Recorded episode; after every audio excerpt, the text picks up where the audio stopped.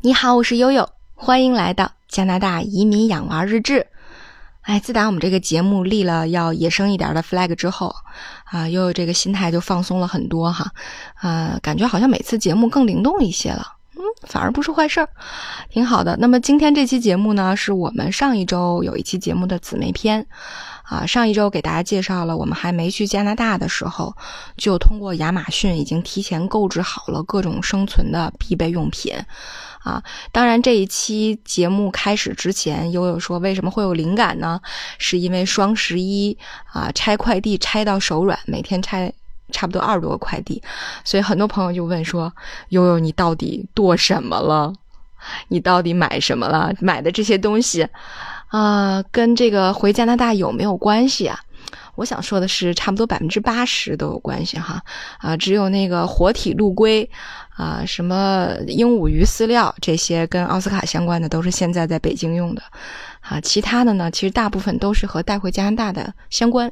啊，所以我想，如果说第一次去加拿大，又特别是这个搬家过去的时候，可能真的有呃很多的衣物啊、被褥啊、生活用品要带。那你跑的时间长了，就会觉得说，啊，也没有什么东西那么必须非要带。那么当到达了这样的一个阶段的时候，我们又该。啊，带些什么呢？啊，特别是如果你有幸赶上了双十一，你应该往加拿大带什么呢？反正悠悠啊做了这个如下的总结哈，呃，供君参考。呵 呵对，回顾了一下我的订单哈，主要集中在几类。那一类呢，呃，是孩子们的东西哈。之前在某一期节目里面，我们提到了，在加拿大过各种节日的时候啊，比如圣诞节、感恩节、情人节，都要给小朋友们送贺卡和小礼物啊。这个时候呀，这个。这呃，能能让悠悠看得上眼的贺卡，怎么也得六七刀一个，啊，当然在有一些移邦店里面啊，呃，加拿大的移邦店叫 Dollarama 啊，可能还有一些其他类似的，对，在这种移邦店里面也你也能买到，比如说十支一包的小贺卡啊，二十支一包的小贺卡送给小朋友们，但是你会发现大家买的都是那些，没有什么新意，这对完美主义的悠悠来说就嗯很不友好。所以呢，每一次回国，悠悠都要给小珍珠和奥斯卡准备，呃，物美价廉的贺卡。大家想想哈，如果这个六七刀和人民币四十来块钱左右，你能够买到各种工艺的非常非常精美的贺卡了啊，压花的，是吧？烫金的，然后各种造型的、立体的、带音乐的、带闪光的，啊，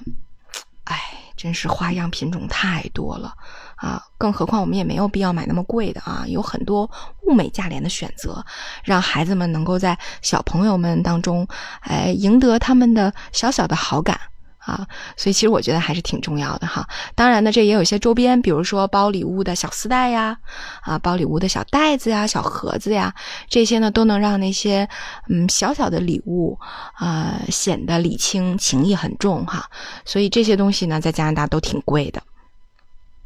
但是呢，由于我们的这个，呃，小产品的这种，呃，呃，这个选择非常的多，所以价格也十分美好啊。特别是在双十一期间，啊，于是就悠悠下了差不多几百张贺卡，啊，几百个这个包装袋儿啊，各种丝带的单子啊，啊，这是一类。那么第二类呢，就是有关于学习用品的，嗯，啊，悠悠小的时候就非常喜欢买各种萌新的小文具。啊，觉得可以激发学习上的热情啊！不知道这也是不是一个 听上去很完美的，但是实际非常皎洁的借口。对，所以在加拿大就一直找不到类似这样的店点，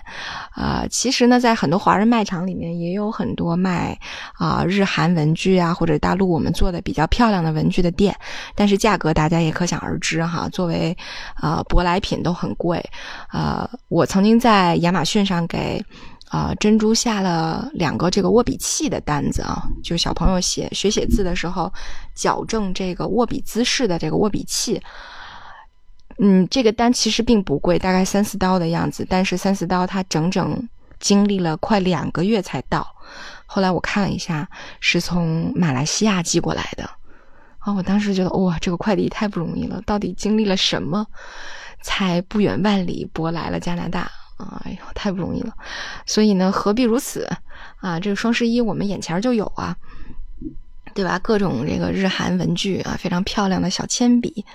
哎，这加拿大你上哪儿买去哈？加拿大这种，呃，卖文具的连锁店只有一家，叫 Staple 啊，或者也可能有别家。我我反正我们我知道的仅有这么一家叫 Staple，它是专门经营文具的。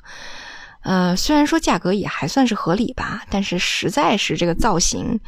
太过单一，非常简单啊，非常大条，很粗线条，这个完全呃没有办法领会这种日韩文具的精华所在。啊，所以这是啊悠悠这一次双十一下单的一个非常重要的重点啊。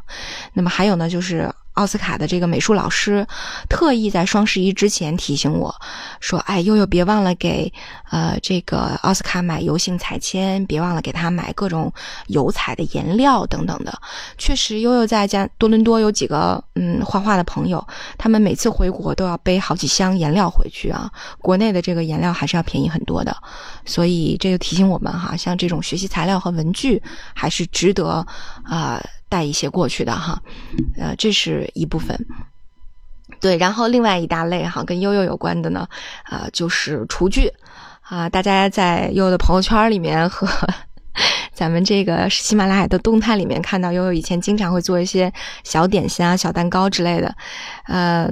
那我比较了一下两边厨具的这个价格哈，实际上我这次在淘宝上下单的，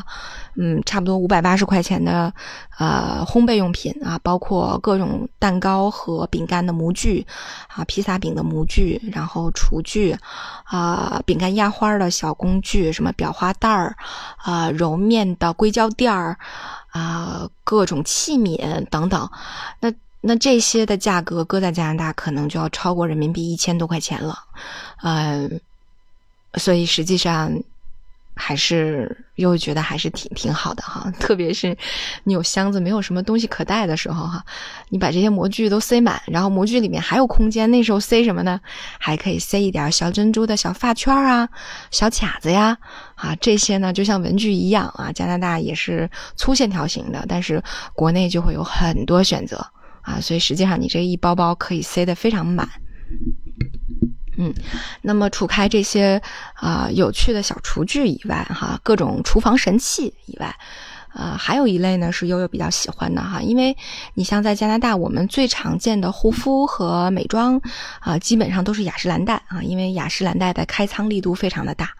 非常便宜，所以大家可能见到加拿大代购里面去推雅诗兰黛是力度很大的。呃，这也是为什么，呃，我我我我有这样的一个判断，对，但实际上呢，有些产品线还行，但是有一些呢，对我们亚洲人的肤质来讲，并不是特别的友好，啊，所以悠悠就很喜欢国内能够很轻松的就买到的物美价廉的日韩彩妆啊，日韩的护肤，所以这也是双十一下单的一些重点的内容哈。对，然后另外呢，就是一些啊轻便的小包包，啊，这个主要指的是孩子们的小饭兜，啊，因为之前给大家介绍过哈，不像我们国内的幼儿园和小学是管饭的，加拿大的幼儿园和小学呢，基本上都是不管饭的哈，啊，那么中饭就需要你给孩子们要带一下，带饭的时候加上加拿大天气冷。那就要带保温袋儿，它是那种扁平的啊，把盒子放在扁平的这个呃保温餐袋里面，然后拎到学校去。所以你基本上看孩子们上学的时候，都是啊这个后背背一个包，然后手里拿一个餐盒啊，拿一个 lunch bag。呃，其实价格我觉得呃国内和加拿大比没有什么太大的差异，可是它的保温性能，它的造型工艺。绝对是我天朝取胜啊！所以我觉得这个，呃，我特别希希望能够让，呃，小珍珠和呃奥斯卡同学在他们的学校和同学们当中呢，哎，保有一点点的新鲜感啊，让他们用的东西啊，呃，他们呃经常会使用的东西保有一点点新鲜感，会有一点点不一样。呃，我想这可能也是他们，嗯，能够吸引别的小朋友一些关注的一个小小的，呃，细节吧。所以悠悠很喜欢收集这些小东西哈，就像之前说的小礼物呀、小文具啊，哎，这个小餐袋儿，我想也是这个小心机之一吧。对，啊，那么除此之外，就是一些啊加拿大常用的，比如说滑雪手套，孩子们的滑雪手套，呃，孩子们在这个嗯后院里做园艺的手套，这个呢加拿大挺不好买的，就是园孩子们的园艺手套，就是号小一点的，挺不好买，哎，所以其实这些东西呢，呃。我觉得，如果你的行李箱有地方的话，其实都是值得带一带的哈。如果各位朋友们还有什么新的灵感啊，或者觉得，呃，你们有一些小小的经验，呃，也欢迎在节目下方给悠悠留言哈。那么通过这个形式呢，来跟更多需要的朋友们来分享。好，那今天我们的节目就到这里，感谢您的收听，我是悠悠。